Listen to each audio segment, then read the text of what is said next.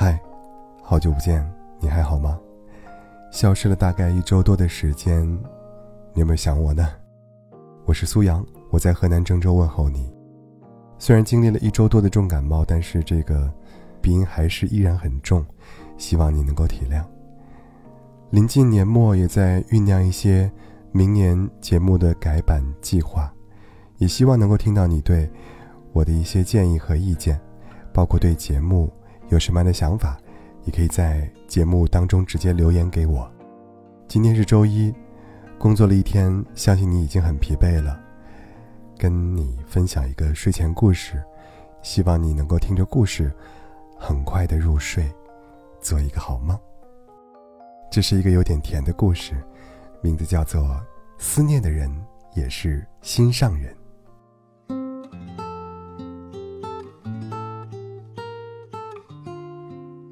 小白兔说：“好想谈恋爱呀。”小熊问他：“你为什么想谈恋爱？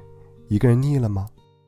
小白兔说：“有一天，我啃一个胡萝卜，越啃越带劲，啃着啃着，你猜怎么着？我居然啃出来一只小白兔，可爱吧？我一想，我这么可爱，不谈恋爱可惜了。”小熊问：“你喜欢什么样的人呢？”小白兔说。温柔、善良、有趣，很大个儿，怀抱暖暖的，喜欢摸我的头，手特别的柔软，会冲我微笑，会做好吃的胡萝卜炒饭，会带我去河里跳舞。小熊挠了一下后脑勺，害羞地说：“别逗我了，我会当真的。”小白兔踮起脚尖，在小熊的脸上。飞快地亲了一下。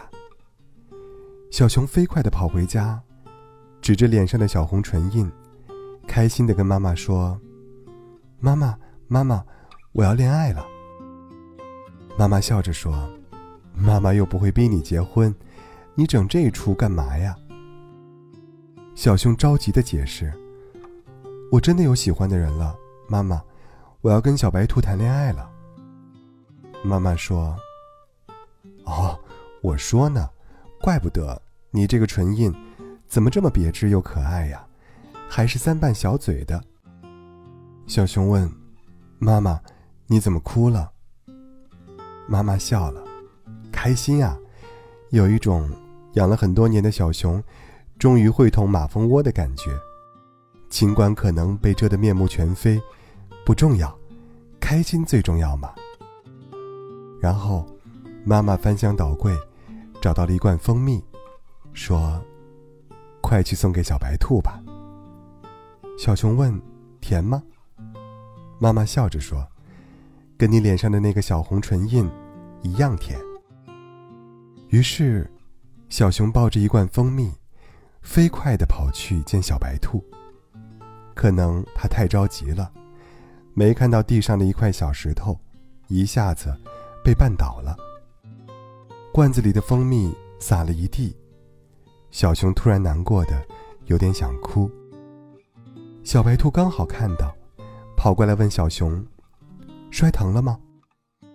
小熊摇摇头，难过的说：“可是，那是我给你准备的蜂蜜，我妈妈说，很甜很甜的。”小白兔笑着说：“你没事儿就没事儿了。”然后。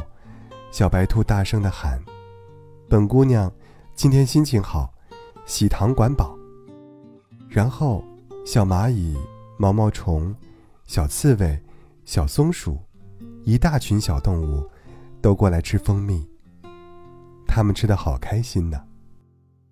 小熊说：“可是，我没有礼物送给你了。”小白兔笑着，用手指戳了戳自己的小脸蛋儿。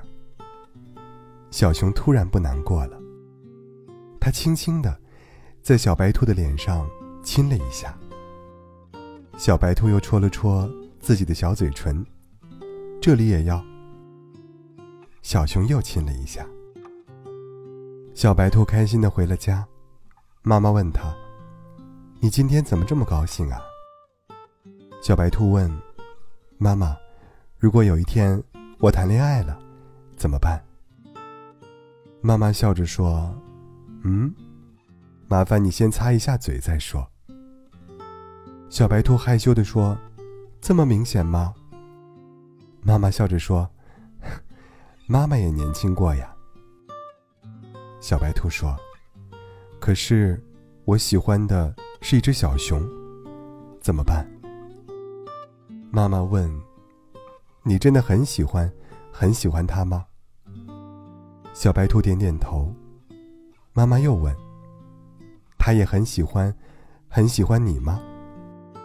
小白兔点点头。妈妈说：“喜欢的时候就在一起，不喜欢的时候就分开，没那么复杂。你知道胡萝卜什么时候最好吃吗？你想吃的时候。你要是照着吃饱去，就破坏了美好的感觉。谈恋爱不可能一直很甜的，它有时候。”也会变得像水一样，没有味道。可是，水很解渴，它比一切甜甜的果汁更解渴。小白兔说：“可是，我还是喜欢甜甜的恋爱呀。”这时，妈妈递给小白兔一大杯胡萝卜汁，笑着说：“去找小熊吧，它可以给你加糖。”小白兔说。妈妈榨的胡萝卜汁，不放糖也很甜呀。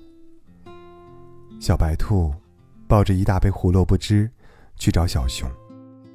小熊说：“你对我这么好，我会上瘾的。”小白兔说：“那你也要对我好啊。”小熊从口袋里掏出五个蜂蜜棒棒糖，说：“给你三个。”小白兔问。为什么不能都给我？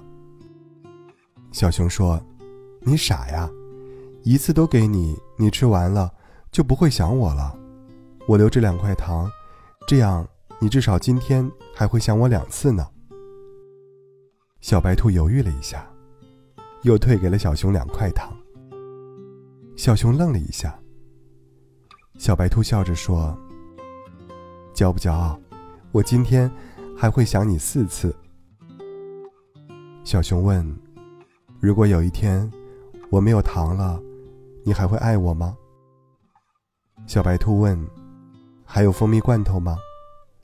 小熊摇摇头：“也没有了。”小白兔又问：“还有蜂蜜面包吗？”